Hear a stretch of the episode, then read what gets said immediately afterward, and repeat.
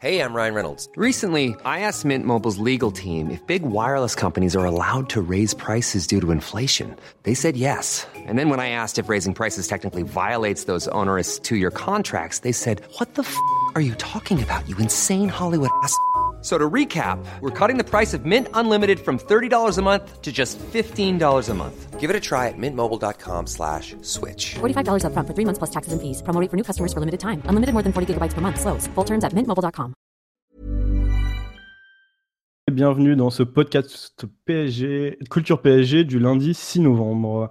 Euh, donc aujourd'hui, nous allons euh, revenir sur la semaine éclatante du, euh, du PSG en particulier euh, le 5-0 contre euh, Angers, euh, qui était le, le dernier match samedi après-midi en, en, Ligue 1. Et on reviendra bien sûr sur, sur Nice et Anderlecht pour parler d'une d'une semaine du, du renouveau, une, la trilogie du renouveau après quelques matchs un, peu, un peu moins bons. Euh, et on enchaînera rapidement sur les autres résultats du week-end. Donc ce soir autour de moi, vous l'avez compris, ce n'est pas Philo, c'est François qui, euh, qui suit, euh, qui suit l'animation. On a, on a Mathieu Martinelli, comme toutes les Salut. on a Alexis. Salut à tous. Et Charles-Henri Chantegrelet, le frère d'Adrien Chantegrelet que vous connaissez, qui nous accompagnera pendant cette bonne heure d'émission. voilà, à son micro. Bonjour à tous. Donc, euh, on va commencer ce podcast par euh, Angers PSG, l'actualité la plus fraîche. Euh, voilà, donc dans la droite ligne des deux précédents matchs, on a eu un, PSG qui, malgré, malgré quelques absents, a été encore, été encore brillant avec, avec beaucoup de choses tentées, beaucoup d'actions. Et pour lancer ce pouls du match, qu'est-ce qui Qu'est-ce qui, qui, se, qui se lance Alexis? Oh bah non, Marty fait ça si bien. Bah, normalement, c'est Adrien qui le fait, donc on aurait pu le réserver à son, à son, frère. Non, mais si je voulais, je peux, je peux le faire. Mais euh, non, c'est des banalités, on va dire, mais c'est un très bon match du PSG. Effectivement, comme tu l'as dit, François, en intro, dans, dans la lignée des, des, deux précédents, que ce soit Anderlecht à la maison et, et, euh, Nice aussi à la maison. Euh, mais cette fois, c'était à l'extérieur, et c'est vrai que Paris, vous revenez de deux matchs euh, moins réussis en déplacement, que ce soit l'OM euh, et, Dijon, il me semble. Puis on peut même remonter avec, euh, avec Montpellier, il avait été un match nul. Euh, sinon, oui, comme c'est souvent le, la clé dans ce genre de match, ouverture du, du, score assez tôt, sur une très belle, très belle ouverture d'Alves et une magnifique conclusion de Mbappé, ce qui a rendu le match du PSG assez facile. donc un PSG vraiment, vraiment bien, bien en jambes, impliqué défensivement et puis qui mettait du rythme à chaque fois qu'on avait le ballon. Euh, et puis à côté, à côté de ça, une équipe d'Angers sans doute qui a été euh, qui a livré son match peut-être le moins compétitif euh, sous, sous, Stéphane Moulin face au PSG. Je sais qu'ils avaient pris 5-1 une fois au parc, mais bon, ils avaient été quand même, je les avais sentis quand même plus dans le match que, que, que cette fois-là. Ils ont vraiment posé aucun problème et c'était assez rare de, de, leur part. Mais sinon, euh, et même on les a vus en grande difficulté, notamment sur le plan défensif au début de match. Et sinon, à part ça, vraiment, un très bon match du PSG. On, est presque un peu frustré de voir la trêve internationale arriver aussi vite parce que la lancette est vraiment très bonne sur cette dernière semaine. D'accord. Euh, est-ce qu'il y en a d'autres qui veulent, euh, qui veulent compléter sur, euh, sur le pouls de, de Mathieu? Alexis?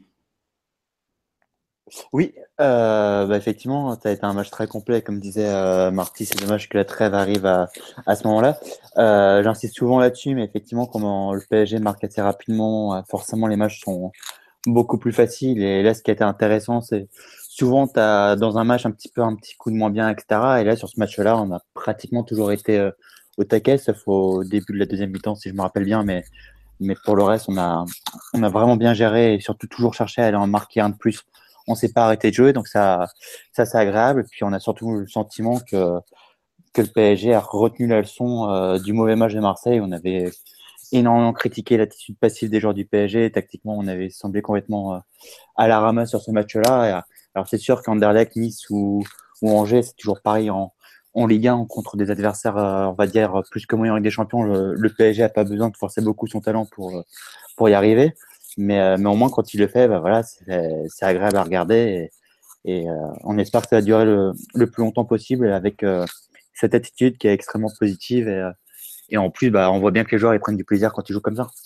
Qu'est-ce qui vous a le plus plu dans, dans ce match? Est-ce que c'est le fait d'avoir vu encore une fois une, une ligne d'attaque sans ces, ces, trois titulaires habituels?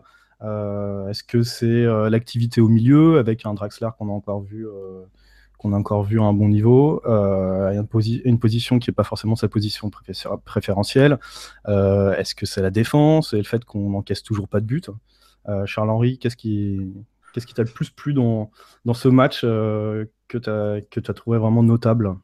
Ben, Moi, ce qui m'a bien plu, bah, bah, c'est justement le milieu, mais c'est pas nécessairement Draxler, c'est plutôt Verratti Rabiot pour moi, Rabiot, enfin, je pense que là, en sentinelle, il a vraiment pris, même si soi-disant il aime pas jouer à ce, poste-là, etc. C'est vraiment là où il s'impose le mieux. Et puis je trouve qu'avec euh, Verratti, ils arrivent à avoir une bonne complémentarité tous les deux, où euh, quand l'un monte, l'autre arrive bien à compenser.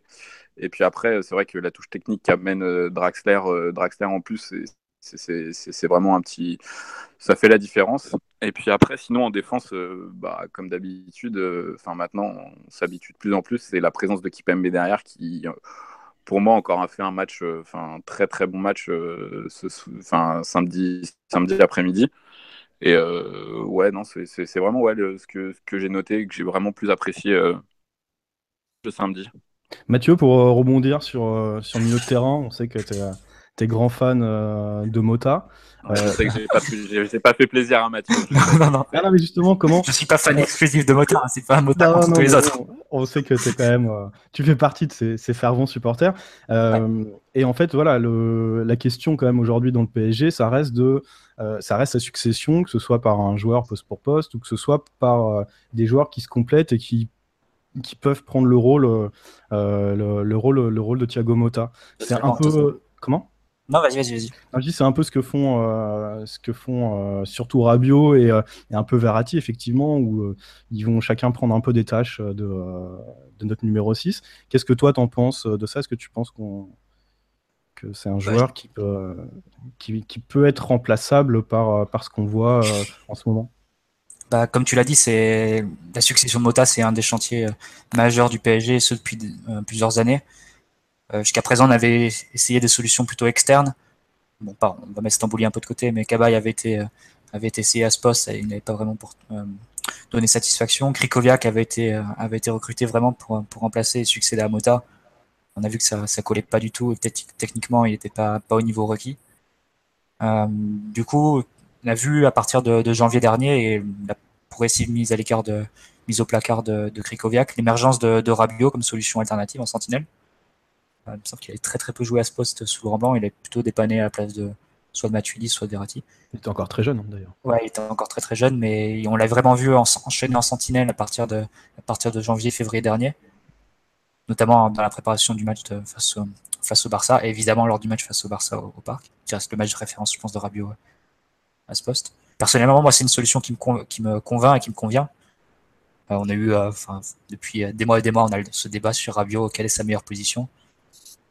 Personnellement, je pense qu'il a besoin d'avoir le jeu face à lui. C'est un joueur qui est naturellement attiré par, par les positions basses du terrain, même quand il joue numéro 8. Tu le vois souvent derrière la ligne du ballon, tu vois assez peu se proposer euh, devant le, devant le porteur de balle, faire des appels euh, entre les lignes ou dans la profondeur. Après, est-ce que c'est euh, Je pense que ça convient assez bien à la nature du joueur et c'est vrai que la, façon dont Emery articule les rotations et l'alternance des tâches entre Verratti et Rabiot, ça, ça marche plutôt bien. Mais c'était quelque chose déjà qu'on voyait pour être honnête, sur la deuxième partie de saison dernière, et on est revenu à quelque chose de semblable sur les matchs précédents. Est-ce que c'est quelque chose qu'on peut tenir euh, euh, à long terme avec un joueur qui, euh, qui dit ne peut pas vouloir jouer à ce poste-là? Donc, il le fait parce qu'il n'y a, a, pas le choix là, mais est-ce qu'à long terme c'est une solution? Est-ce que je pense dépendra, ça, ça, dépendra. C'est compliqué. C'est vrai qu'il faut résoudre un peu ce blocage de, de, la part du joueur et essayer de le convaincre que c'est peut-être là qu'il a le, plus d'avenir. Je pense qu'à la fois en sélection et, même en club au PSG, euh, ça sera beaucoup plus facile pour lui de se faire une place en 6 parce que bon, tu compares au PSG. En 8, tu peux, tu peux imaginer d'ailleurs un passage à 2 deux, seulement au milieu de terrain, à 2 milieux de terrain seulement.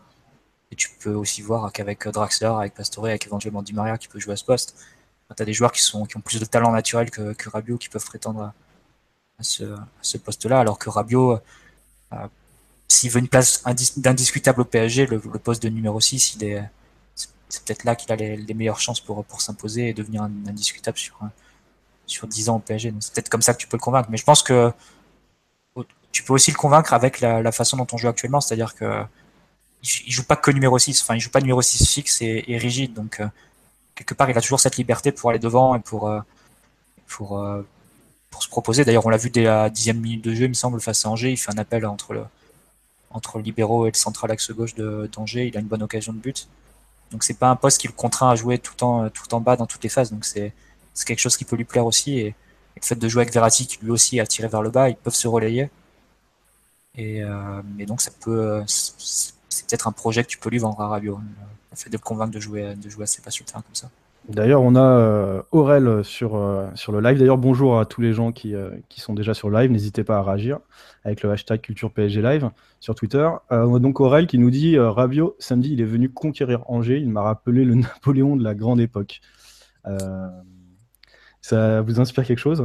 Le fait qu'il était là pour conquérir il nous dit spécialement lui, mais pour moi, bah, c'est toute, euh, toute l'équipe qui, est, vraiment allée de l'avant, euh, comme on l'a déjà dit. Euh, voilà, je sais pas. Est-ce que quelqu'un veut rajouter quelque chose sur, sur le milieu de terrain et sur l'animation qu'on a vue entre Drexler, Rabiot et, et Verratti? Bah Après, pour rajouter sur, sur à mon avis, il prendra du plaisir sur ce poste-là si l'équipe a le ballon parce que là, il peut se projeter vers l'avant, il peut, apporter offensivement, etc. Mais sur un, match, si on prend un match de cette saison, par exemple, s'il avait été dans cette position-là face au Bayern, où on n'a pas eu le ballon, il aurait vraiment fallu défendre. Je pense que là, ça sera plus dur pour lui. À partir du moment où l'équipe a le ballon, je pense que et qu'il arrive à monter et compenser avec Verratti, il n'y aura pas de souci. Le, le, jour où on aura moins le ballon, je pense qu'il rechignera plus à le faire vraiment sur du long terme. Au final, si tu regardes le match face au Bayern, il jouait numéro 8 il a quand même dû défendre tout le match, hein, donc je sais pas si ça change vraiment euh, le fait de jouer 8 et 6. En plus, il devait faire la couverture sur le côté, il devait sortir sur Kimmich à chaque fois.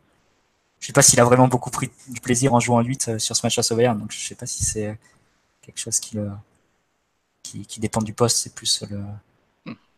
Ouais, ce sera, ouais, ce sera plus sur la, manière dont jouera l'équipe.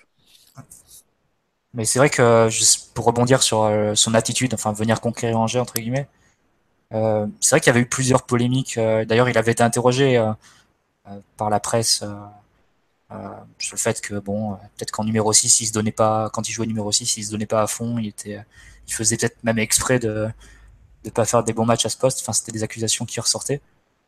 Tu peux, tu peux supposer qu'il se soit un peu bougé. On sait que c'est un joueur qui a besoin de, mettre, enfin, qui a besoin d'être, d'être un peu bougé, de se mettre vraiment dans le match. Sinon, tu te retrouves tu le retrouves assez mou en, ratant des passes et tout. Et c'est vrai que si, tu prends les trois derniers matchs, tu, vois un Rabiot vraiment très impliqué qui, euh, qui met du rythme dans ce qu'il fait, qui, qui va au duel, qui récupère des ballons. Enfin, tout ce dont il est capable de faire, mais qui fait de façon un peu occasionnelle. Et, bon, ça se note assez bien les matchs où il n'est pas intéressé. Quoi. Mais là, tu l'as vu vraiment très impliqué sur les trois matchs et tu peux penser que c'est une réponse aux, critiques, aux accusations qu'il avait, euh, auxquelles il avait dû faire face. Et euh, c'était vraiment une bonne manière de répondre. Et je pense que c'est une manière aussi de prouver qu'il a les capacités pour jouer à ce poste. Euh, du moment que voilà, il se met, euh, il se bouge un peu et il se met, il se met vraiment dans le rythme du match. Mais bon, ça c'est un peu. Il y, a, il y a Tosca sur le live qui nous dit Souvenez-vous de l'entrée de Rabiot à Santiago Bernabéu lors de la blessure de Mota. Il, était, il avait été énorme ce soir-là en 6. Blessure de Verratti, c'était en 8, je crois. C'est Verratti qui se blesse hein, sur Bernabéu. Et donc, c'est. Euh, voilà. Bah, il euh, jouait très bas, c'était 8, 8 assez bas, donc c'était à peu près pareil, mais, mais c'était à la place de Verratti. Ouais, mais il se projetait quand même pas mal euh, à, c'est vrai, Madrid. Hein. C'était, bah, ça avait été le meilleur joueur du match et c'était lui qui, avait, qui était quand même à l'origine de, des plus belles occasions parisiennes. Vrai. Vraiment sur un jeu vers l'avant qu'il avait, qui s'était bien distingué. Alexis? Bah, sur Rabiot, je... oh, non, sur Rabiot, je pense qu'on a fait euh, le tour, hein, personnellement. sur le milieu Ah, sur le milieu, euh, plus généralement euh, bah, Sur le fait, oui, de, forcément. je me suis jamais caché que j'avais été assez enthousiasmé par les premières prestations à ce poste-là de Raster, même quand il se faisait tailler. Donc, on voit que même lui il commence à prendre de plus en plus de plaisir à, ce poste-là. À partir du moment où tu as la technique au milieu de terrain, forcément, dans cette équipe-là, c'est plus facile. Rabiot, franchement, on a tout dit. pour moi, Rabiot, voilà, il, on peut pas dire qu'il choisit ses matchs. Je pense qu'il est plus dépendant de l'état de l'équipe qu'autre chose. En gros, quand, l'équipe tourne, bah, va être au top et inversement, quand, le PSG est moins bien et que, on va dire que l'affiche est moins alléchante, bah, ça va être le premier à, disparaître. Et puis, euh, le troisième, Verratti, je trouve euh, lui aussi qui s'est beaucoup fait tailler et qui, à mon avis, euh, euh plus les matchs avancent, euh, plus peu à peu il est en train de retrouver son, son meilleur niveau. Enfin, son meilleur niveau, c'est un, un, bien grand mot, mais en tout cas, un, un très bon niveau. Et, on voit bien que ce milieu de terrain du PSG peut être complémentaire quand, à partir du moment où l'équipe accepte de, de faire les efforts ensemble. Tout à l'heure, tu me posais la question sur ce que j'avais apprécié sur ce match-là. Je t'avais dit que euh, j'ai beaucoup aimé le fait que le PSG justement n'avait pas lâché et en particulier, bah voilà, l'équipe a fait les efforts ensemble et c'est ce qu'on demande. Et s'ils sont capables de faire ça toute la saison, je pense qu'on va être très très difficile à battre. Hein.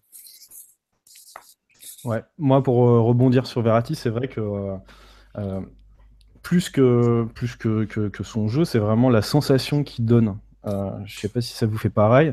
On a vraiment l'impression qu'il est qu'il est en jambes, quoi, ce qu'il n'était pas depuis le début de l'année, et qu'il arrive à faire des des, il a une attitude, des petits gestes qui, euh, qui est radicalement différent de tout ce qu'on avait vu, j'ai l'impression, depuis le, début de la saison, hors match de Ligue des Champions. Et que bah, voilà, c'est le retour du. Euh, je pas dire du vrai, mais euh, du bon, du bon Verratti qu'on a quasiment vu tout le temps depuis le début. Et, qui, en fait, qui a eu un trou d'air en début de saison et, et, qui revient à son niveau, son niveau de croisière, on va dire. Et je crois pas que c'est un peu simpliste le fait de dire euh, euh, il était pas bon en début de saison et maintenant il retrouve son niveau de 3 parce que si tu reprends les matchs face à Guingamp et Toulouse par exemple.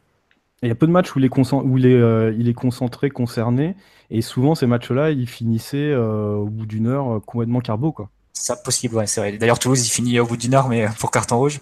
Mais Guingamp-Toulouse, je l'avais déjà trouvé bon en début de saison. Le match face au Celtic, évidemment, il est, il est très bon, et comme, comme tous les milieux, comme toute l'équipe.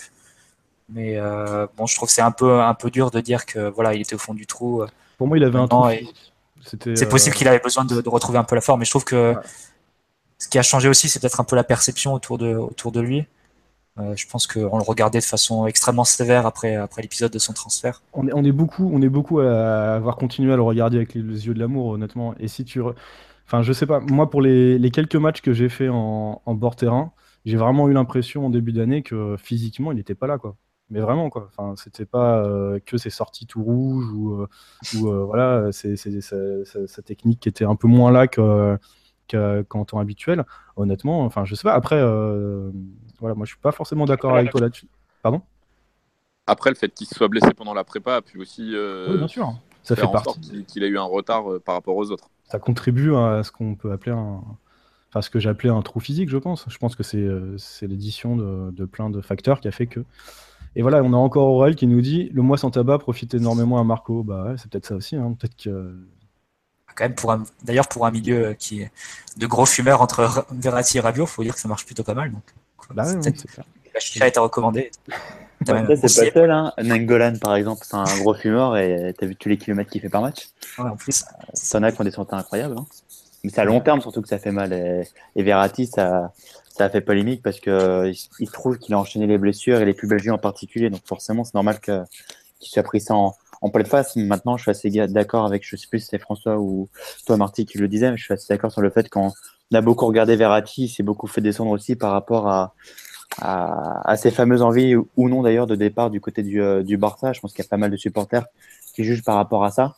Et, du fait aussi que Verratti, euh, il y a deux ans, était à un niveau tellement tellement incroyable qu'on rêve tous de le revoir à ce niveau-là. Mais, mais effectivement, paradoxalement, il a probablement gagné beaucoup plus en maturité en niveau du jeu. Alors j'allais dire samedi, il a montré l'exemple en allant empêcher Mbappé euh, de, s'agacer avec l'arbitre et boum, il a pris un carton juste après. Mais, mais, euh, honnêtement, en plus d'être bon dans le jeu, je trouve qu'il devient surtout de plus en plus important.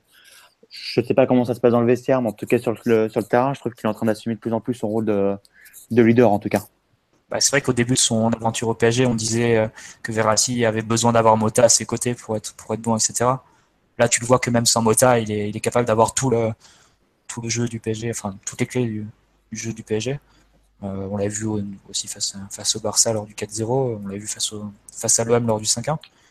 Mais voilà, c'est un joueur qui, avec une certaine liberté, qui avec cette liberté qui est accordée au milieu, euh, par Emery, tu le vois qui, prend, qui prend vraiment les clés du jeu et touche 150 ballons par match. Il va, il va vraiment tout réguler au milieu et, c'est un joueur qui est tout simplement indispensable. Et, la, la, complicité technique qu'il a avec qu'il a avec Mota, est-ce qu'il la retrouve pas un peu avec Alves aussi Avec Alves, oui. Et le fait que d'avoir Alves à côté de lui sur le terrain.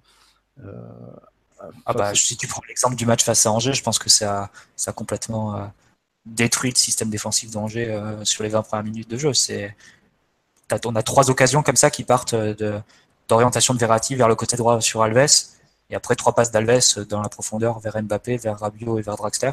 Il y en a deux qui font but, et une qui arrêtait pas le gardien. Et bon, après, euh, tu as 2-0 au bout de 20 minutes, euh, ça, avec, avec de la même façon en plus, avec ce système préférentiel Verratti pour Alves qui ouvre dans la profondeur après ça, ça conduit Moulin à changer son système, à passer Gilles euh, milieu gauche au lieu d'attaquant. Et sur ce match-là, ça complètement. Euh, bah, c'est ce qui te gagne le match. Je pense d'ailleurs que c'est, c'était plus ou moins, plus ou moins préparé par le PSG parce que bon, quand tu vois trois actions identiques sur, euh, sur les 15-20 premières minutes, tu dis que pour le coup, la, vidéo a dû servir en avant-match. Elle est incroyable la passe d'Alves. Hein. La, passe d'Alves sur le premier but, elle est. Oh, bah, sur le deuxième but aussi. Hein. oui, sur le deuxième aussi d'ailleurs. Drasser aussi par la même occasion. Forcément, face à ça, il n'y a aucun plan tactique hein, qui peut tenir. Et, Paris, encore une fois, on le répète, à partir du moment où tu es largement au-dessus techniquement, si tu es sérieux, appliqué et que tu marques vite, bah, ça donne des raclés, même sur un terrain euh, difficile comme celui d'Angers samedi. Sur le troisième but aussi, on l'a vu le, la, relation entre Verratti et Alves, c'est une sortie de balle entre les deux. Et, derrière, après, c'est Rabiot qui, qui récupère la balle et qui envoie en profondeur Mbappé. Donc ouais, c'est, euh, de toute façon c'était c'était presque écrit quand Alves a signé au PSG. Tu savais déjà que vu la tendance d'Alves à vraiment se recentrer, à jouer, à toucher dans un ballon, à se comporter comme un milieu de terrain. Tu l'associes à Verratti, qui est, qui est aussi un gros mangeur de ballon, entre guillemets. c'était, écrit que les deux allaient très bien s'entendre. effectivement, c'est en train de devenir un gros gros point fort du PSG. C'est dommage qu'il ait 34 euh, ans, quoi. Euh, bah, c'est dommage qu'il y en ait plein, surtout euh, derrière latéral comme ça, parce qu'il joue pas du tout comme un arrière latéral classique. Bah, c'est surtout que techniquement, il est largement au-dessus, quoi tout ce qu'il fait, c'est intelligent. En plus d'être un leader incroyable, c'est un, c'est un joueur. Euh, non, mais ce que je veux dire, c'est que c'est pas, pas un latéral que tu vas voir déborder euh, dix fois par match et envoyer des centres, quoi. C'est, il, va, il va jouer vraiment plus en retrait comme un milieu de terrain et, envoyer des ballons et combiner et envoyer des passes. ça, c'est incroyable. C'est, je pense qu'il n'y a que lui qui, est capable de faire Parce ça. qu'il avait fait au Trophée des Champions où il s'était retrouvé quasiment en position numéro 10 à nous faire gagner le match comme ça. Donc, euh, je pense qu'il partira tôt ou tard en Angleterre, ce qui manifestement son rêve de finir là-bas. Mais en tout cas, on va, faut Paris en profite bien, parce qu'effectivement, il a un niveau qui, a, est encore incroyable. Et, et pour moi, c'est vraiment le pilier de l'équipe euh, de Nel Alves. Et qui a beaucoup manqué à Marseille d'ailleurs. Ah, c'est les deux matchs les, plus mauvais qu'on fait, Montpellier et Marseille, il n'est pas là. Hein. C'est pas que techniquement, c'est aussi sur le, sur le terrain, c'est un patron. Quoi. Enfin, c'est il, manquait aussi pour ça. ça a été corroboré d'ailleurs par, euh, par un joueur en juin, je crois, qui a, qui a déclaré euh, dans l'équipe que sur le terrain, c'était le premier à mettre des boîtes et à, et vraiment secouer l'équipe pour, euh, pour la faire avancer. Et c'est, de toute façon, on ne le découvre pas non plus. C'est, un leader hein, au sens propre C'est sa marque de fabrique un peu quand même aussi. Oui. Et donc pour on va enchaîner sur, sur la question avant de, parler de l'attaque, parce que forcément, il y a beaucoup de choses à dire. Euh, est-ce que pour vous, euh, c'est euh, ironiquement, enfin pas ironiquement, mais bien, que, bien que Neymar n'était pas sur le terrain, est-ce que pour vous, ça a été, Nimota d'ailleurs, est-ce que pour vous, ça a été le, meilleur match du PSG cette saison? Ah, C'est difficile à dire, François, parce que tu as quand même mis 3 euros Bayern, alors ça, un Bayern qui était extrêmement malade, on va dire ça comme ça, qui a plus rien à voir avec l'équipe qui tourne aujourd'hui. Mais franchement, c'est compliqué à dire. Euh, je sais que derrière cette euh, question, il y a peut-être l'envie de nous demander si ce PSG est pas meilleur collectivement euh, sans Neymar qu'avec Neymar. Enfin, je, je, tire le trait, mais franchement, c'est compliqué. Comme chaque contexte est, est, différent, moi, je suis sûr que Neymar sera celui, si on gagne avec des champions, en tout cas, qu'on va enfin plus loin que les, que les années passées, que ça sera grâce à Neymar. Maintenant, est-ce que le PSG a un jeu plus fluide collectivement quand Neymar est pas là? Forcément Neymar c'est un tel euh, euh, mangeur de ballon, on va dire ça comme ça, tricoteur et, et on l'a fait venir pour ça. C'est assez logique que le PSG ait un jeu un peu plus fluide euh, sans qu'avec Neymar. Maintenant, ça remet absolument pas en cause que Neymar est le meilleur joueur de cette équipe du PSG.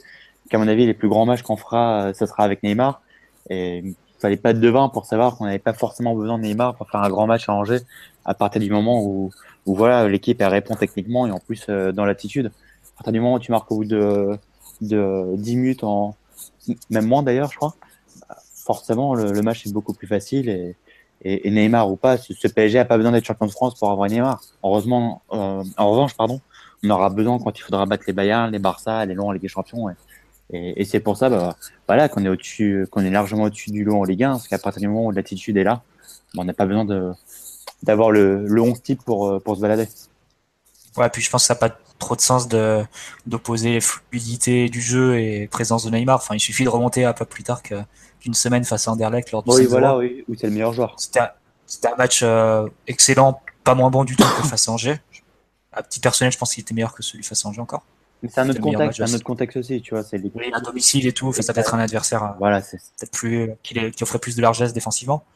Mais euh, bon, bah, Neymar, il est excellent et ça peut empêcher le PSG de faire un excellent match non plus je pense que c'est un peu un débat. Forcément, on va y avoir, on va y avoir droit avec, euh, avec les médias, euh, les médias qu'on a.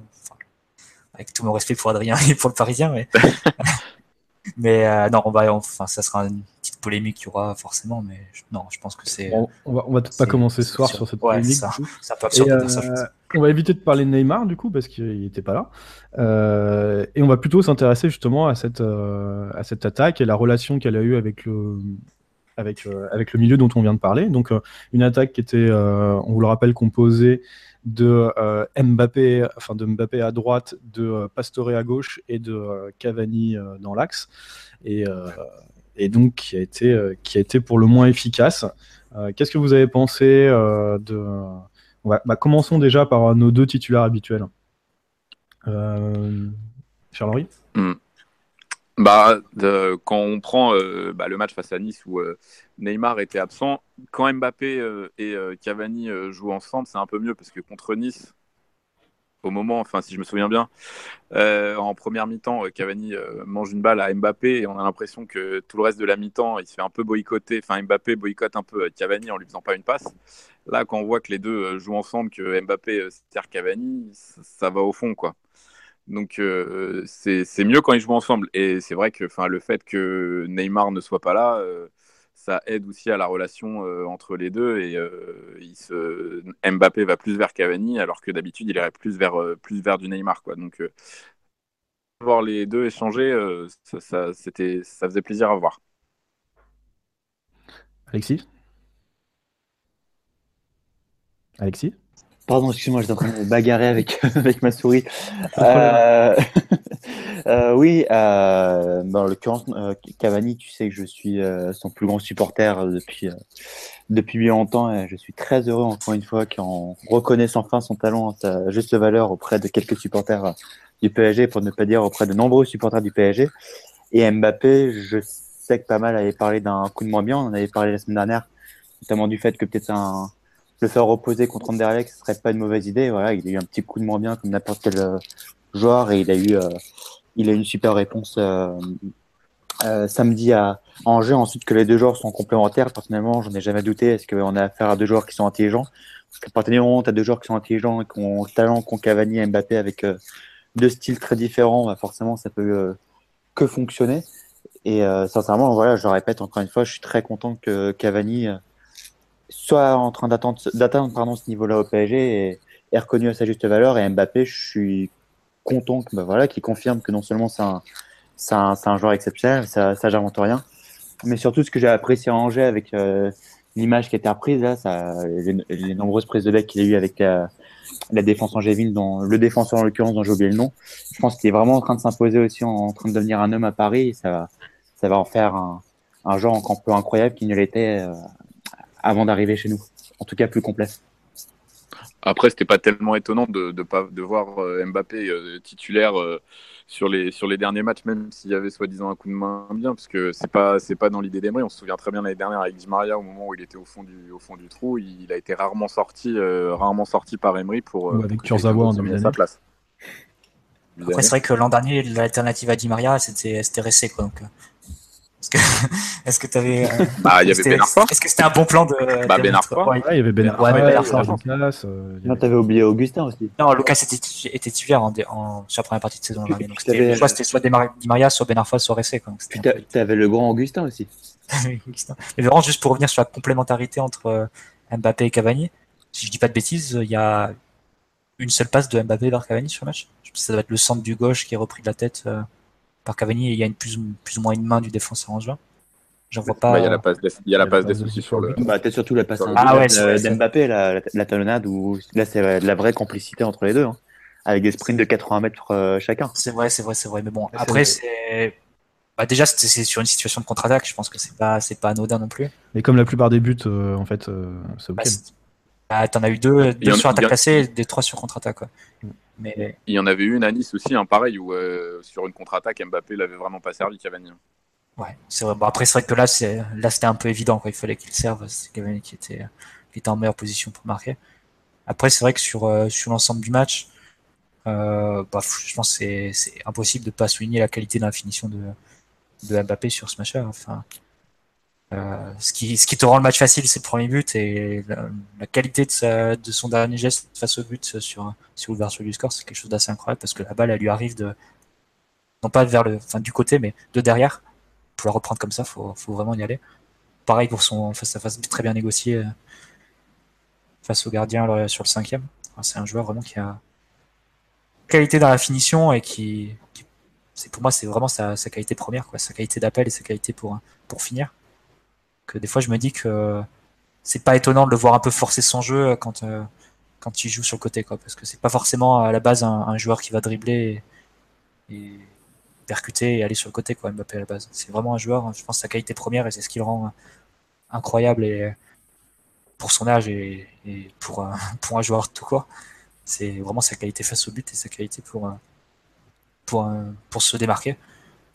Tout ça pour dire Et que tu veux le voir euh, dans l'axe euh, Non, c'est pas à court enfin, terme. De toute façon, je pense que c'est quelque chose. De toute façon, je- Emery, c'est impossible pour Emery de, de sortir Cavani et, et de toute façon, euh, vu ses performances, il n'arrive pas du tout de, pas du tout de sortir. Je suis pas en train de dire ça, mais je pense que Non, mais il pourrait changer poste de, de système offensif. Bah, t'as as marqué 57 Bah, buts, t'es la plus grosse, euh, la plus grande attaque euh, offensive d'Europe à l'heure actuelle. Hein. non, mais je pense que ce que je veux dire, c'est que je pense toujours que le poste auquel se stabilisera Mbappé, c'est avant-centre, quoi. Numéro 9. C'est, ça me semble, euh, enfin, tu vois, tu vois bien qu'il a des gestes de, de Henry, de Ronaldo.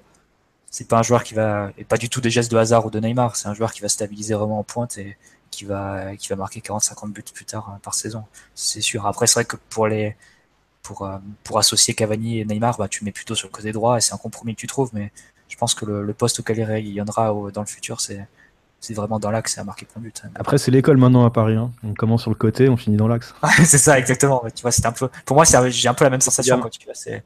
Pour moi, il est autant, euh, autant désaxé que, que Cavani à l'époque euh, Paris Bras. Quoi. Et ça marchait pas si mal.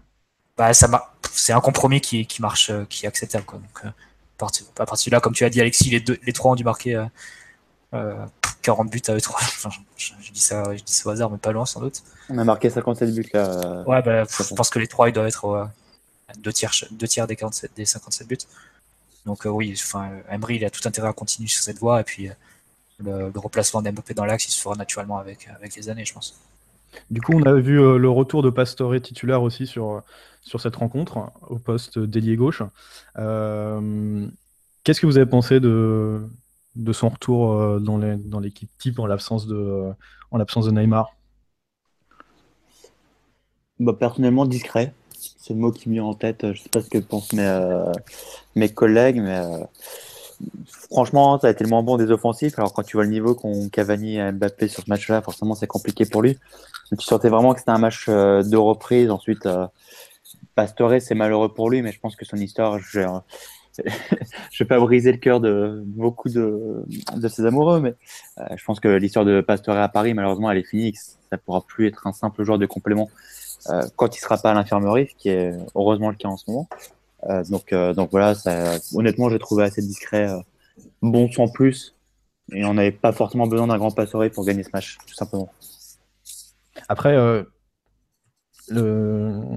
c'est vrai que pareil, c'est- Pastore, moi, c'est un des joueurs que je regarde euh, avec les yeux de l'amour. Mais euh, Je voulais pas te briser ton cœur. Hein. j'ai bien compris, j'ai bien compris. Mais euh, tout ça pour dire que je me rappelle quand même que malgré ça, je me rappelle quand même de ces matchs du mois d'août où euh, il nous avait fait quand même des rencontres de très haut niveau. Est-ce que euh, dire que son histoire est passée à Paris, euh, je sais pas. Le mec, si. Il y a quand même le match face à Saint-Etienne fin août où il avait vraiment une opportunité en or. Il était titulaire d'ailleurs. Il remplaçait Verratti. Il est pas bon. Et il rate son match et à partir de là, et après, juste après, il se blesse. À partir de là, tu as la sensation qu'il a encore manqué le coach. Quoi. Ouais, il a, il a manqué le coach, clairement il a manqué le coche et euh, effectivement euh, avec l'équipe en l'état il y a quasiment aucune chance qu'il redevienne titulaire euh, à Paris mais aujourd'hui il est pas il est joueur numéro 14-15 un peu pas, pas plus dans la hiérarchie hein. bah, un peu plus avec les défenseurs qui tournent derrière ouais non mais faut être, t'as raison t'as raison ouais, c'est je, je, comptais même pas les défenseurs, je comptais juste euh, Draxler et, Di Maria en plus que. Bah, le fait est que, que le mec, ok, il a mis un petit peu de temps à revenir, mais Aujourd'hui, c'est lui qui, enfin, c'est lui qui chope le poste de titulaire. Euh, c'est pas, c'est pas un autre joueur. Ouais, parce que, Di Maria, parce que, Di Maria, était avec Madame à la maison. Ouais, mais il aurait pu mettre, euh, il aurait pu mettre euh, Draxler en ailier et mettre Lo Celso. voilà, ça, ça, place, ça, ça, ça, le place dans la hiérarchie, quoi. Il est derrière Di Maria et, et Draxler et Mota, mais il est juste devant Lo Celso. C'est un peu. Après, ça, au final, ça, ne te laisse pas beaucoup d'opportunités de jouer. Quoi. Ouais. Son salut viendra peut-être du mercato si le PSG a besoin de vendre et c'est pas lui qui sera le plus bankable euh, comparé à un Di Maria ou un Draxler. Mm, c'est un peu le souci, c'est que le, le, plus sacrifiable au PSG, à mon avis, c'est Pastore. Que Lucas, je pense que personne n'en veut. Euh, le problème, c'est que Pastore, comme tu dis, c'est probablement. Lucas qui a été décisif encore. Pastore, c'est. Pourquoi tu rigoles comme ça, Alexis Bah ouais, pourquoi tu rigoles, Alexis Je suis un des plus grands fans de Lucas, donc c'est pour ça que. c'est un joueur que j'adore. Ce sera très intéressant de savoir ce que fera Lucas après le PSG d'ailleurs. Euh, bref, mais, mais Pastore, comme, euh, comme tu dis, avant qu'on me coupe, euh, je ne sais plus ce que j'allais dire. Si, bah oui, c'est malheureusement, c'est un des joueurs qui a, le, qui a le moins de valeur marchande par rapport à un Di Maria et Drassler. Et, et aujourd'hui, ça serait pour un club qui veut gagner avec des champions, Drasser, tu peux plus le vendre parce qu'il voilà, il est indispensable. Euh, il est en train de s'imposer comme un indispensable au milieu de terrain, en tout cas comme un super joker. Euh, Di Maria, c'est un super genre, quoi qu'on en dise, même s'il est tout, tout ce qu'on veut. Et Pastore, malheureusement, c'est celui sur lequel on a le moins de fiabilité, sauf que personne ne va mettre 50 euh, millions d'euros sur un genre dont tu sais que c'est pas le talent qui manque, mais malheureusement qui à tout moment peut se blesser. Bah, le club qui serait le plus chaud dessus, c'est l'Inter, mais on sait que l'Inter ne proposeront pas beaucoup plus qu'un prêt avec option d'achat. oui, voilà, c'est pas plus loin. Ouais. À partir de là, c'est compliqué pour le PSG de le vendre, mais comme tu l'as dit, je pense aussi que le PSG, ça m'étonnerait qu'ils qu vendent Di Maria. Ou Draxler. Ou Draxler, ah, c'est sûr qu'on ne vendra pas. Les deux, en jouant en Ligue des Champions, ils deviennent moins intéressants pour euh, les clubs de notre standing. Quoi. Enfin, qui... En plus, ouais. C'est sûr, c'est sûr. Mais ouais, ah, mais même aujourd'hui, Aujourd'hui, vous avez le choix entre vendre euh, Pastore et, euh, et, Lucas, par exemple. Vous vendez lequel? Ah, Lucas. Oh, bah, Lucas, ah, tous les jours. Voilà, on est d'accord. Et il a probablement une valeur marchande qui est supérieure à, Past à Pastore aujourd'hui. Ouh là là, des trop Parce qu'à mon avis, Lucas, ça va finir en. Comme Guedes, ça va se finir avec un prêt avec option d'achat? Donc, si on a de la chance, il il explose et on, et on s'en débarrasse. Mais à mon avis. Tu peux dire ce que tu veux de, de Lucas, mais. Un bon club anglais. Statistiquement, de voilà. Bah ouais, mais vous l'avez vu. Est toujours, euh, est, toujours, euh, est toujours décisif. Euh, il est jeune. Il est rapide, euh, il fait des vidéos YouTube, euh, il a forcément une valeur marchande ce mec. Quoi. Il est brésilien en plus, donc ça, ça Voilà, il est brésilien en plus. Parce que vous pensez qu'il y a eu vraiment des offres, je parle à l'échante, hein, pas des prêts pourris des clubs italiens. Euh, des vraies offres qu'il y en a eu pour Lucas, à votre avis, c'était Peut-être que son ça semble bien. Peut-être qu'il n'était pas intéressé par partir aussi. Donc c'est... Là, son agent, je pense qu'il a plus ou moins compris le message. Et il doit enfin, tu vois, quand, quand, tu arrives au moment à démenti que tu n'es pas intéressé par euh, Cruzeiro alors que tu joues au PSG, c'est que ça va pas très bien, quoi, tu vois. Et, tout le respect que j'ai pour ce brillant championnat brésilien. Hein. Non, mais c'est vrai que si tu à part des clubs italiens pour proposer des prêts, genre peut-être le Milan qui a besoin d'un ailier ou, ou l'Inter, c'est vrai que Lucas c'est compliqué. Bah, il, est fait pour la première ligue, mais ils n'ont pas l'air de vouloir sortir le pour lui, donc euh, c'est un peu inquiétant quand même. Et lui ah, a l'air heureux. Donc, euh, bah, lui, il a... qu'on n'a pas réussi à le vendre en première ligue, alors c'est compliqué. Et vous pensez que les gens mettraient plus de, de pions aujourd'hui sur, euh, sur Pastore que sur Lucas? Qui, quelle, équipe, à part à Paris aujourd'hui, peut, peut avoir le luxe d'avoir Pastore dans son effectif? Un joueur qui est souvent blessé, qui est sur courant alternatif bah, Tu as dit, il est souvent blessé. je pense que l'Inter en serait très content. Il cherche un numéro 10 et Sabatini, qui est directeur sportif, il, serait OK. Mais bon, c'est et qu'il connaît très bien depuis Palerme. Je pense qu'il voudrait le faire C'est lui chercher à Palerme. Ouais. Je pense qu'Arsenal, avec toutes les blessures, il irait bien dans le décor. Peut-être pour anticiper le départ d'Ozil, mais non, je pense que. Enfin, faudra voir un peu la stratégie du mercato hivernal du PSG parce qu'a priori, on va essayer de faire une vente, mais je pense que ce serait plus Lucas qui, qui sera qui sera poussé vers la sortie. euh. D'ailleurs, il est jamais dans les 18 quand quand le groupe est au Quand tout complet. le monde est là. Ouais, c'est ça. Donc, euh, je pense que le message est assez clair et son agent, son agent doit être en train de chercher des, des portes de sortie quand même. Et d'ailleurs, à ce sujet, euh, je félicite Emery, parce qu'il a pris des vraies décisions fortes, je trouve, au niveau de son effectif. On l'a toujours reproché de faire jouer les mêmes joueurs, etc. Mais au moins, euh, Drassler, malgré toutes les critiques qu'il a reçues, il a, il a persisté à le mettre au milieu de terrain. Aujourd'hui, on est presque tous euh. Euh, Lucas, il le fait quasiment jamais jouer, alors que l'année dernière, je crois que c'était un, il pratiquement indiscutable. Enfin, il a pris des décisions fortes. Pastore, tu vois vraiment que voilà, c'est un, devenu un simple joker dans, dans ce PSG-là. Il n'a pas enterré Di Maria il était au, fond du trou. Alors, je suis pas le plus grand fan euh, d'Emery, mais il faut reconnaître que sur ces coups-là, franchement, je, je rejoins totalement. Au niveau de la gestion, en tout cas. Après, euh, euh, voilà, c'est comme, euh, comme on l'a déjà dit aussi, le, projet de le, procès de il fait pas assez tourner, euh, c'est un peu faussé, surtout que voilà, il l'a fait et puis et puis il a surtout été ça a surtout été imposé par les blessures Aujourd'hui, le, PSG, j'ai l'impression qu'il a fait le, maximum des, des tactiques qu'il aurait pu faire. À moins de- d'essayer de lui sortir de sortir un truc qui, euh, qui rimera à rien. J'ai l'impression que qu'Emery, même si c'est pas longtemps en fin de match, etc., il a quand même testé beaucoup, beaucoup, beaucoup de choses Ah. et qu'on a des ébauches sur, euh, sur pas mal de pas mal de systèmes quoi au final. Ouais, je suis assez d'accord avec toi. On, on avait fait une petite liste il y a, il y a deux, trois semaines euh, dans, de tous les essais qu'il avait fait depuis le début de la, de la saison. Et c'est vrai que au final, il a, il- parmi tous les essais qu'il a, qu'il a fait, on est tombé sur un de bon, un concluant, c'est celui de Draxler au milieu. Et je pense que maintenant qu'il est à peu près, euh, à peu près fixé sur le 4-3-3, c'est vrai qu'en début de saison, on essayé le 4-4-2, on a essayé le 4-2-3.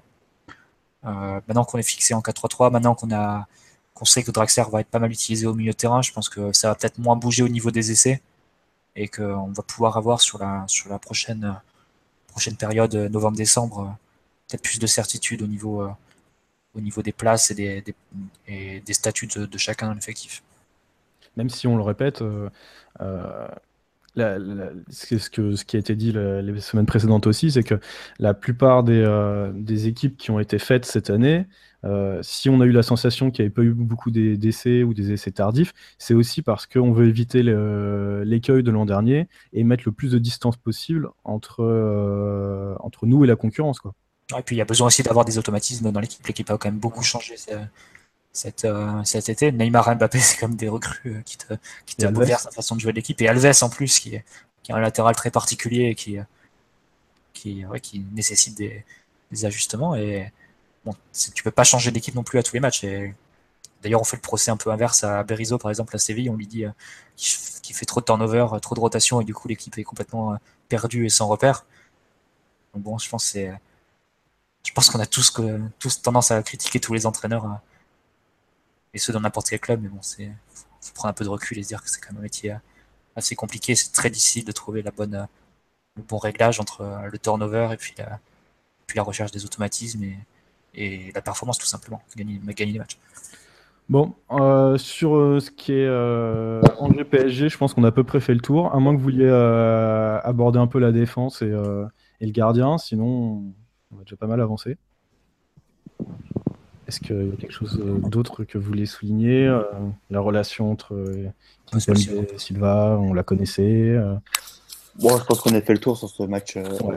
François. donc pas besoin de voilà, pas besoin d'aller euh, Vu- plus en avant sur la performance. Vu le danger qu'il y a eu contre nous, Voilà.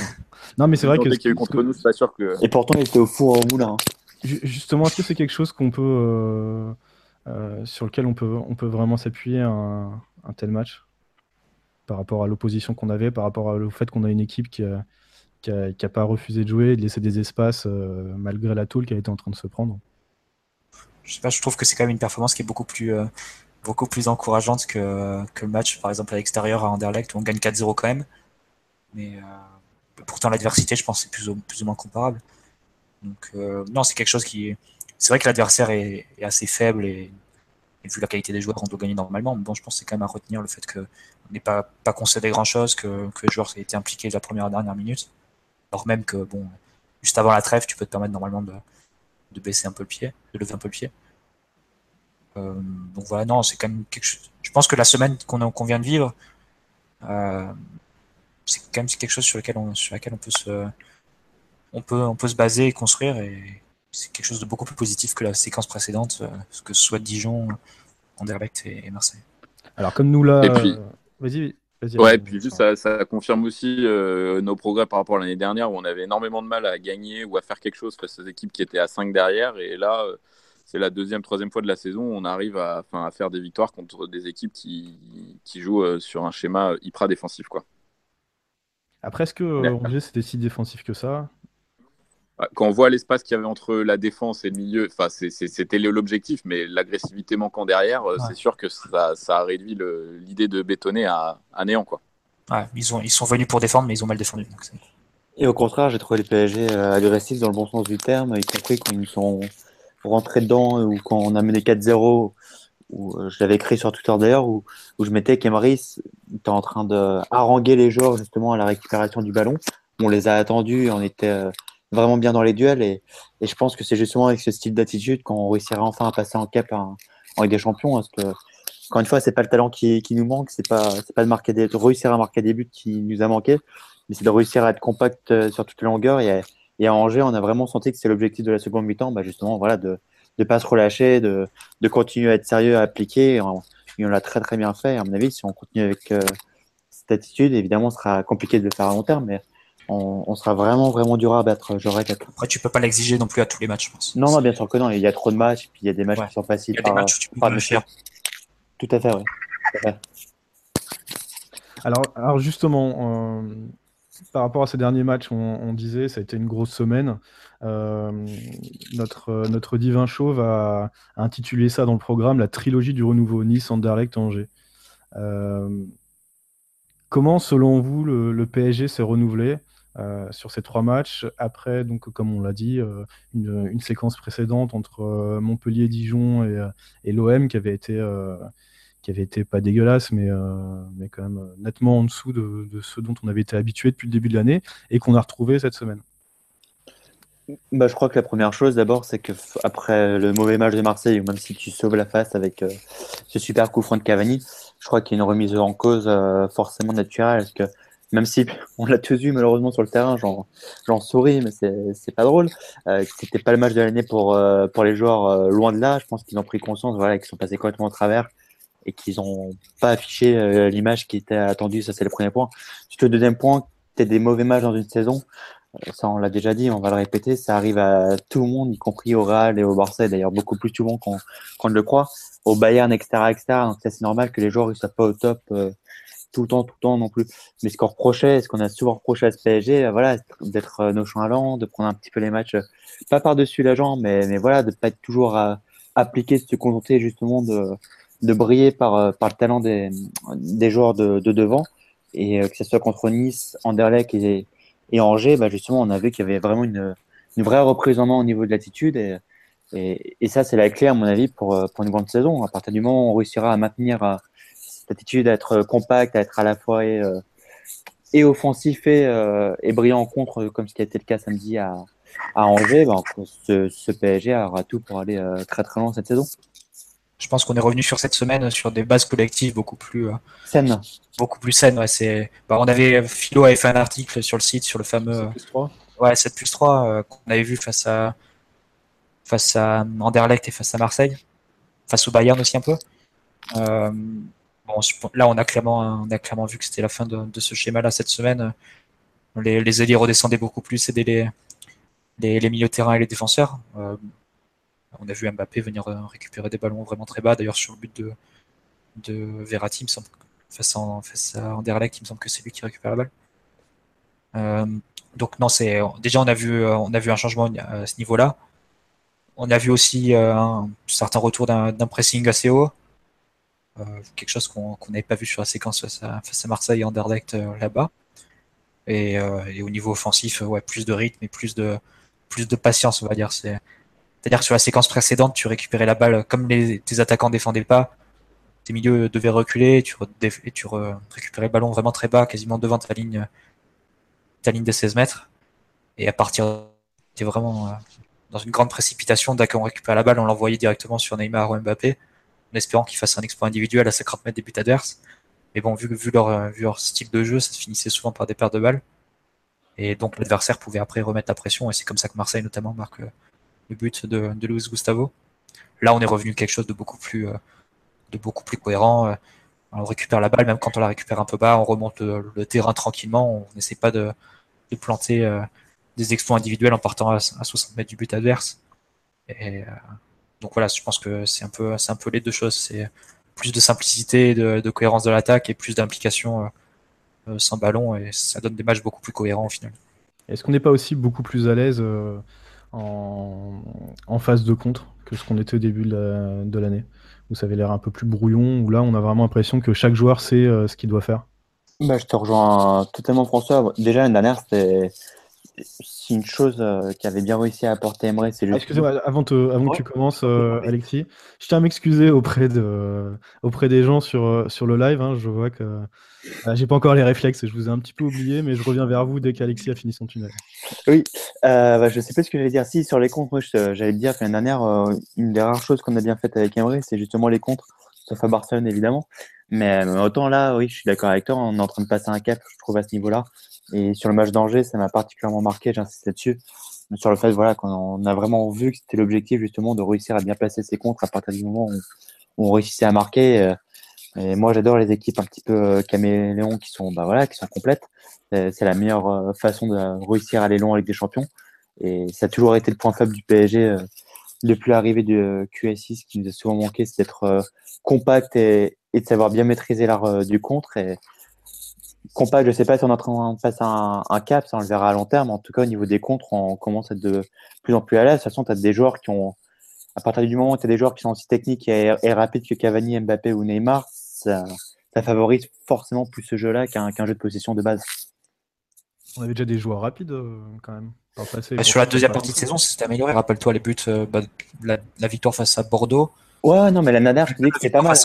La victoire face à Angers, 0 le but de Di Maria, le deuxième, c'est sur une contre-attaque menée par Lucas et 3-0. Non, non, c'est sûr que c'était pas dans notre ADN non plus, quoi. Le, non, c'est quelque chose qui a été amené progressivement, mais ce qui est intéressant, comme tu l'as dit, Alexis, c'est d'avoir l'alternance, quoi, d'avoir la, variété, de savoir faire les deux, savoir attaquer, euh, remplacer et attaquer euh, plus rapidement quand il y a de l'espace. Et c'est vrai que on a sur le match d'Angers, c'était vraiment, vraiment parfait parce qu'on a réussi à attaquer en placé quand, quand le score était encore euh, de 0-0 ou de 1-0. Et quand Angers s'est plus livré après 2-0, là on a réussi à les prendre en compte et à alourdir la marque comme ça. Donc c'était c'était c'était vraiment très bien fait. Sans doute le match où l'un des matchs où on a eu plus de variété, plus de qualité dans la variété de nos, de, nos attaques.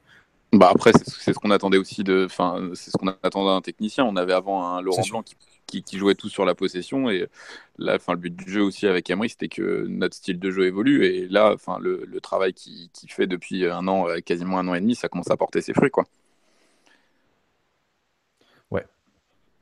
En tout cas, sur le live, on nous dit l'amélioration, la, ah, l'animation du milieu s'est améliorée. Donc on revient un peu sur, sur le point qu'on soulevait, euh, soulevait en début d'émission, que, voilà, notre, notre milieu aujourd'hui euh, euh, permet beaucoup de choses et, surtout permet des choses très différentes les unes des autres, ce que ce qu'on n'avait pas par le, forcément par le passé avec un, un milieu gravé dans le marbre.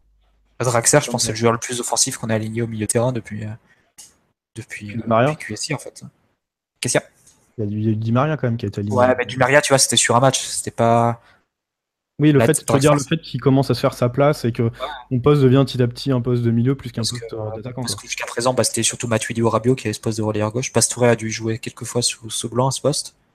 Mais bon, c'était soit Matuidi, soit Rabiot et Draxler, il a, il a à la fois la capacité de se déplacer de, de Matuidi que n'a pas du tout euh, que n'a pas du tout Rabiot, mais avec une qualité technique beaucoup plus importante et une capacité d'aller d'aller finir les actions. Donc euh, c'est quelque chose qui est forcément c'est un profil différent et qui t'amène des choses différentes au milieu.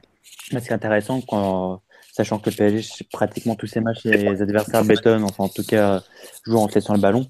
Euh, en jouant à la fois avec Draster et, et Verratti au milieu de terrain, c'est pratiquement comme si tu jouais avec deux joueurs qui ont un petit peu le profil de 10, j'ai bien dit le profil, en, en relayeur. Donc forcément, c'est beaucoup plus facile pour euh, bien jouer au foot avec des joueurs euh, de cette qualité technique et, et marquer des buts par la même occasion ensuite. Est-ce que, est-ce que le, notre, euh, ce, type de milieu de terrain, ce type, de, ce type pardon, d'animation offensive et donc défensive qui en découle, euh, ça va être tenable face à de vraies grosses oppositions? C'est une question d'attitude, François. C'est toujours pareil. À partir du moment où tous les joueurs ils, ils rament dans, dans le même sens, à Marseille, si les joueurs avaient été appliqués, je te dis pas qu'on aurait gagné 5-1 comme l'année dernière, mais en tout cas, on serait jamais retrouvé à, entre guillemets, fêter, enfin, être soulagé d'un nul à la 93e avec ce, ce but de Cavani. À partir du moment où les joueurs accepteront de se, de sacrifier, de, de ramer dans, dans, le même sens, bah, voilà, à mon avis, euh, en dehors du fait que tu sois en méfort ou tu as toujours un coup du sort ou tu tombes sur une équipe qui est vraiment meilleure que toi, ce qui est, ce qui est possible, hein, contre un Messi en feu, un Real, etc., etc. Euh, honnêtement, on sera, je le répète, sera vraiment très, très, dur à battre. Et justement, un joueur comme Daniel Alves, par exemple, c'est typiquement le style de match, de joueur, pardon, où il faut vraiment croiser les doigts pour qu'il arrive au top et surtout pas blessé dans, les gros matchs importants qui vont arriver en, Ligue des Champions. Ouais. Sur, euh, sur le live, on nous dit euh, on joue plus compact, on a récupéré pas mal de second ballon. Ça vous inspire? Non, c'est le cas, c'est le cas, que ce soit de façon compacte pour aller, pour aller presser ou pour, se replier. On a vu les ailiers qui, faisaient les efforts, donc euh, c'est totalement le cas. C'est la grosse différence par rapport à Marseille où, là tu vois bien que les trois milieux étaient complètement laissés à l'abandon par les, par les trois attaquants qui se tenaient 20-30 mètres plus haut. Donc c'est quelque chose qui a été corrigé de, de façon certaine entre, entre ces deux matchs. Donc euh, voilà. Donc la, la, dernière question qu'on va aborder euh, donc sur cette, euh, cette belle semaine, c'est de savoir si on a un peu répondu déjà, on a donné quelques pistes. si c'était une attitude collective en progrès ou c'est un regain individuel.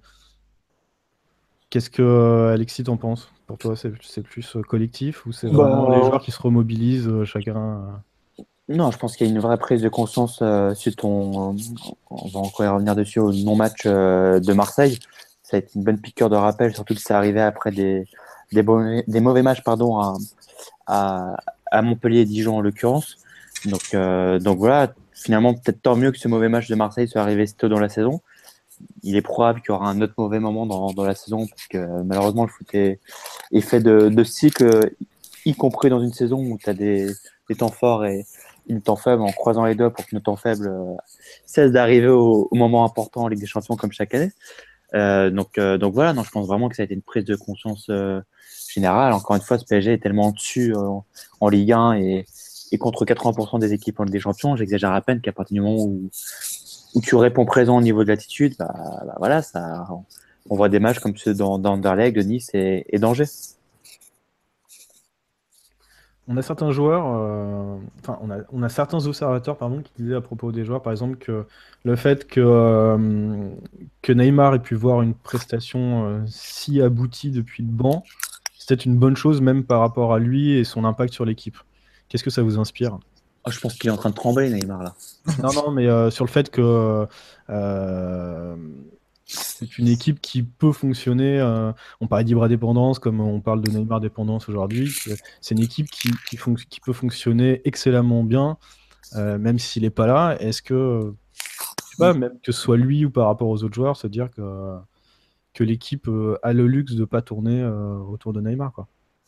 T'as vu les joueurs qui y a autour, quand même on est quand même en train de parler d'une équipe où, avec ton 11 au complet, t'as Drassler, euh, Di Maria et Pastore sur le banc. Ah bah, c'est vrai que c'est quand même la différence par rapport à la période Ibra qui, euh, oui, qui on a un vrai banc. Euh... bien entouré, mais... Et Lo Celso qui est, en, euh, qui, est de, qui est, de, plus en plus fort à chaque fois qu'il joue. Donc, euh, donc, encore heureux qu'on soit pas totalement dépendant de Neymar. En plus, tu as investi 220 millions d'euros sur un joueur, mais tu as investi 180 millions d'euros sur un autre joueur. Donc, euh, et que tu avais quand même, malgré le fait qu'on a fait une mauvaise saison l'année dernière, en tout cas qu'on n'a pas gagné le titre, euh, tu avais déjà une grande équipe avant l'arrivée de ces deux joueurs-là. Donc, imagine avec, euh, avec un Neymar et un Mbappé en plus, encore heureux qu'on soit encore euh, très compétitif euh, sans le meilleur joueur de cette équipe qui est, qui est Neymar. Et en parlant de Celso, on nous dit sur le live l'impression que Nkunku a de moins en moins sa chance par rapport au Celso. Et eh ben, c'est totalement vrai. Et c'est totalement logique aussi. voilà. Bah oui, c'est voilà, ça. dire de plus. Avec le, avec l'impression qu'Antoine Bernet a moins sa chance que. Avec le changement de poste de Draxler, c'est sûr qu'il est, qu'il est fini quoi. Enfin... Non, c'est pas qu'il est fini, il est, le- le- il est jeune, euh, etc. Après, euh, Non, mais faut qu'il. L'impression que Timothy Weah a moins sa chance que Cavani dans, dans Oui, l'équipe. voilà. Après, euh, après comment euh, Alors, je sais plus où je l'ai vu passer, mais, euh, mais en gros, euh, le Celso, faut pas s'attendre non plus à ce que ce soit un 6. hein. On l'a, ça a déjà été dit, redit. euh, défensivement, il est pas, il est pas du tout au point encore. Et, euh, Non, en plus, c'est des, ça, c'est- pour le coup, c'est des, c'est des essais qui sont faits à 3 ou 4, 5-0. Donc, euh, Voilà, c'est ça. je pense qu'Emery fait ça pour donner du repos à Rabiot et Verratti plus que par conviction que. Sur- Ah ouais, alors après, c'est vrai que Lo Celso, à la base, c'est un. C'est c'est un pas 10. un poste. qui- Non, mais même si c'est pas un poste qui lui déplaît tant que ça, dans le sens où euh, on nous le disait déjà, les gens qui l'observaient beaucoup euh, en Argentine nous expliquaient que le mec mettait a souvent mis beaucoup d'engagement. Euh, après, tu vois, c'est un joueur qui c'est un se- peu sale, quoi. Ouais, voilà, c'est un joueur qui va beaucoup au sol, qui, euh, qui tente beaucoup de tacles un peu désespérés. Je sais pas, pour un numéro 6, c'était censé être un peu dans le contrôle, tu vois. Donc c'est... Non, non, mais c'est sûr, c'est qu'il est Trop euh, voilà. Il est pas, il est- Voilà. il est pas assez propre euh, techniquement et, euh, et tactiquement en 6. En tout cas pour le moment. Après, on sait pas. Voilà, le fait, enfin, c'est quand même pas anodin, même si c'est pour donner du, du repos à, à Rabiot, etc. C'est quand même pas anodin que qu'il le fasse jouer 6 quoi. Je pense. Ouais, mais après, il a raison, il a raison d'essayer de, enfin, de se, de donner d'autres possibilités, Emery. Enfin, c'est, il le teste pas là, il le testera jamais, quoi. Et puis c'est toujours dans le même cadre avec beaucoup de permutations au milieu. Le Chelsea, il est jamais vraiment 6 fixe. Et... Enfin, il y a toujours les mêmes permutations quand avec Verratti ou avec, euh, ou avec Rabiot, selon qui joue avec l'un ou avec l'autre. le Chelsea. Donc, euh, Voilà, c'est ça. C'est qu'aujourd'hui, on a plus en, en fait un milieu euh, tourne. complémentaire à Paris qui tourne Ouais. Euh, que des postes. autour, euh, autour de la possession du ballon, en fait, vu que vu qu'on a toujours le ballon, euh, c'est Et c'est ça quand même qui est vraiment t'as pas intéressant. besoin d'avoir un 6 fixe. C'est ça qui est vraiment intéressant. C'est qu'on arrive à. On n'a pas le joueur, bon bah. On va, au lieu d'essayer de le remplacer bêtement, on va essayer de, de compenser son absence en fait. C'est beaucoup plus intelligent. Ça nous Bah, c'est c'est ce, qu'on est obligé de faire vu la, vu la configuration de l'effectif. On n'a pas vraiment de numéro 6 euh, euh, attitré euh, en dehors de Mota. Donc, euh, après, on verra ce, ce qu'on fera cet, cet hiver, s'il y a moyen de rééquilibrer un peu l'effectif, de, de vendre un offensif pour prendre un milieu. Je sais pas. Euh, Parce que bon, on parlait tout à l'heure de, des absences qui pourraient être euh, dommageables, notamment celle d'Alves, mais Verratti, Verratti c'est quand même notre absence qui pourrait être euh, très très embêtante et que t'as pas, enfin, qui n'est pas couverte par l'effectif et avoir un milieu en plus euh, cet hiver, ce serait pas, pas forcément du luxe, je pense. Ah ben on est certain que. Enfin, on le sait, on le sait de toute façon, on le répète tout le temps, toutes les semaines, que euh, qu'il nous manque un, un ou deux milieux. Quoi. D'ailleurs, euh, j'ai vu passer un truc tout à l'heure, euh, comme quoi euh, David euh, n'était pas sur la feuille. De, de Chelsea, ouais, ils sont un peu, euh, Petit problème avec Conte, je crois. ils se sont embrouillés cette semaine au centre d'entraînement euh, contre David Luiz. Ah, Il connaît très bien l'Eurostar, David Luiz. Moi, s'il veut revenir, c'est quand il veut. Quoi. Bah, c'est sûr, surtout que ces derniers mois ont été brillants au PSG. Ah, si tu prends le, enfin, on va pas faire un débat David Luiz maintenant. C'est clair. C'est pour ça que je n'enchaînais pas dessus. je vais pas te répondre à Alexis, sinon ça va être, ça va durer deux ans, surtout qu'on n'est pas du tout d'accord là-dessus. Ah, un peu de sarcasme, ça fait toujours du bien, non? Non. Non, mais il, il jouait pas 6 à Paris, Alexis, de mémoire. Non, euh, bah non, c'était bien le problème. Donc, euh, voilà. C'était bien le problème. Voilà, voilà. Bah, il a dû le faire une fois contre Chelsea, je crois. Le Où il était très bon. Et, et- et Voilà. face à Monaco quelques jours après, je pense. Et, et donc Laurent Blanc a eu l'excellente idée de ne pas confirmer c'est, euh, cette bonne solution. Bah, bah, pour le retour, ça avait bien marché vu qu'il avait, il avait fait un très bon match en défense centrale. Donc, Bon, on va, on va arrêter de parler de, de ces vieilleries. Euh, Ah, il voulait faire un petit, un petit aparté sur Laurent Blanc, Alexis. euh. Voilà. Bon, cela dit, on a quasiment fini le podcast, à moins que vous ayez quelque chose à rajouter sur. euh, Ah bah si on t'emmerde, tu peux nous le dire aussi. hein, bah, est-ce qu'il y a, alors, est-ce qu'il y a quelque chose qui vous tient à cœur, vraiment, que vous avez envie de partager avec nos lecteurs et qui est nouveau euh, aujourd'hui? Ne pas refaire l'histoire sur David Louise. Alexis a une opinion très controversée sur, euh, sur Nabil Fekir et qui va nous exposer dans, dans la demi-heure qui suit. Vas-y, Alexis. En tout cas, euh, au rayon des. euh, donc, on, je pense que voilà, on, on a à peu près fait le tour de, des thèmes euh, sportifs euh, sur euh, l'équipe première. Tu nous régales sur les féminines là ou... Non, je, je vais vous donner. Bah oui, étant donné qu'on a, on a fini le sportif, on peut passer sur les féminines. Ah, par contre, avant, moi, je voudrais quand même parler des anciens, enfin, en tout cas, d'un ancien en particulier, à savoir Monsieur Olivier Létang. Ah, qui, euh, on ne sait pas comment, a réussi à rebondir. euh, euh, enfin, si on sait à peu près comment, mais qui a, qui a rebondi au Stade Rennais, qui va être président. Et ben, j'ai rien de plus à dire que j'ai hâte de voir ça. Et j'invite tout le monde d'ailleurs à aller voir la, la vidéo qui a sorti euh, Molina. a- C'était hier, je crois. On sait à peu près que ça va être dans le cadre du rachat de, de Rennes par les Chinois et l'application de, de Kia Jorapchian dans, dont, euh, enfin, avec qui travaillait Olivier Létang ces derniers mois. Donc, euh, ça va être intéressant de voir si, euh, comment ça se passer de- du côté de Rennes les prochaines, prochains mois surtout. Ils ont dit ce qu'ils faisaient de Gourcuff d'ailleurs ou- Désolé pour la, pour, pour la déviation, mais bon. Visiblement, euh, bon, il a plus, plus ou moins ses jours comptés vu qu'il a, vu qu'il a qualifié de Olivier, Olivier Létang Vu, l'accueil de qu'il lui a offert, de bon technicien en U15 au Mans. On a rarement vu ça d'ailleurs, un tel accueil. C'est pas le meilleur moyen de traiter ton nouveau président. C'est plus pour soigner sa sortie qu'autre chose. Mais la chance de l'étang, c'est que c'est difficile de faire pire que Pierre, pardon, que cette dernière saison à Rennes. Donc, euh, Ah bah si, euh, s'il y met autant du sien qu'à Paris, euh, il n'a les capacités de faire pire. Ah ouais, mais forcément, oui. Surtout que c'était en train de. Enfin bon, bref, on s'en fout.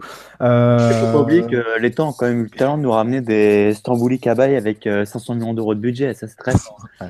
En disant qu'il était proche de faire signer Neymar et Mbappé, tu vois. Ça, c'est très fort aussi. ça, c'est un petit peu, t'es proche de taper Adriana Carambeu, puis tu finis avec. Euh, bah, tu finis avec, euh, bah, avec ce que tu peux, quoi.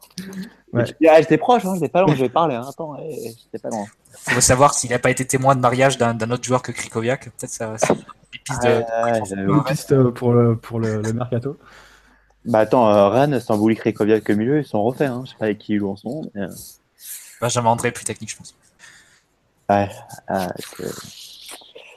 enfin bref, c'est.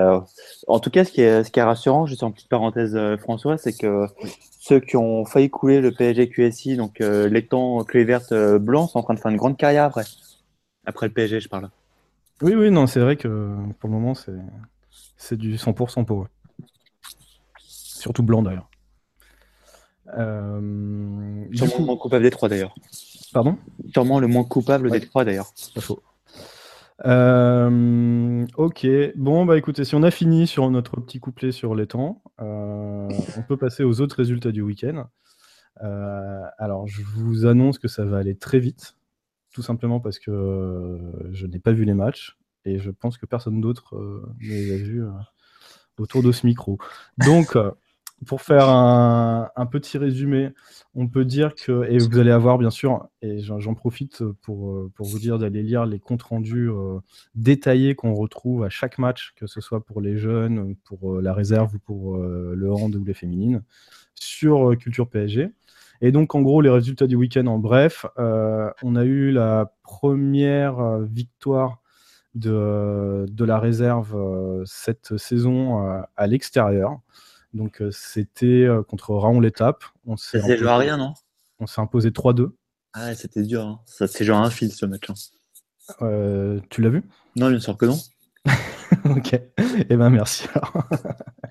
Donc vous pouvez les voir, euh, euh, il y a un, un résumé qui a été, euh, qui a été posté par Mathieu Hummel hier, hier sur, sur le site. Ensuite, on a eu, pareil- on a eu le PSG Hand aussi qui a gagné face à Kiels. Kielch, je sais pas comment ça se prononce. Il sait? Qui sait, voilà. Euh, 33-28. Donc, euh, sixième journée de la phase de poule de Ligue des Champions. Euh, apparemment, c'est un super score. Euh, c'est très Mais ils ont perdu Luca Karabatic sur blessure. Voilà. Donc, euh, bah écoute, si tu as d'autres choses à rajouter sur le match, n'hésite pas, Charles. Rien C'est du le tout. moment. D'accord. Et euh, PSG et donc- qui va changer d'entraîneur d'ailleurs. Oui, oui, effectivement. Euh, J'ai pas le nom en tête là, si tu l'as. Raúl González. Voilà. Le même, euh, le même nom que le, le fameux joueur du Real Madrid. Et donc, euh, voilà. C'est vraiment du rêve là. hein. On est en train de vibrer là devant le, le foot féminin le handball là, mec.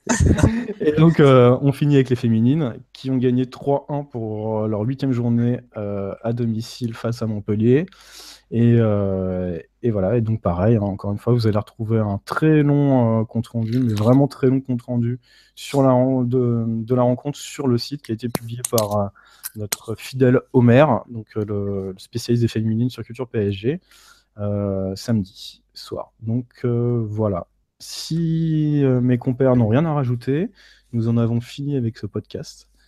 Et voilà, j'attends mes, mes, compères pour savoir s'ils ont quelque chose à non, c'est bon, bon. Eh ben super. Eh ben merci à tous encore une fois pour votre fidélité.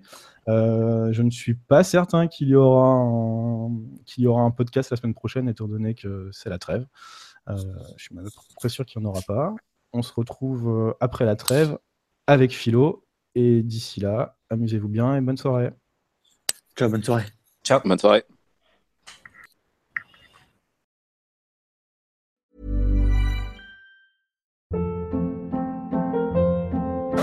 Hold up. What was that? Boring. No flavor. That was as bad as those leftovers you ate all week. Kiki Palmer here, and it's time to say hello to something fresh and guilt-free. Hello Fresh. Jazz up dinner with pecan-crusted chicken or garlic butter shrimp scampi. Now that's music to my mouth. Hello Fresh. Let's get this dinner party started. Discover all the delicious possibilities at hellofresh.com.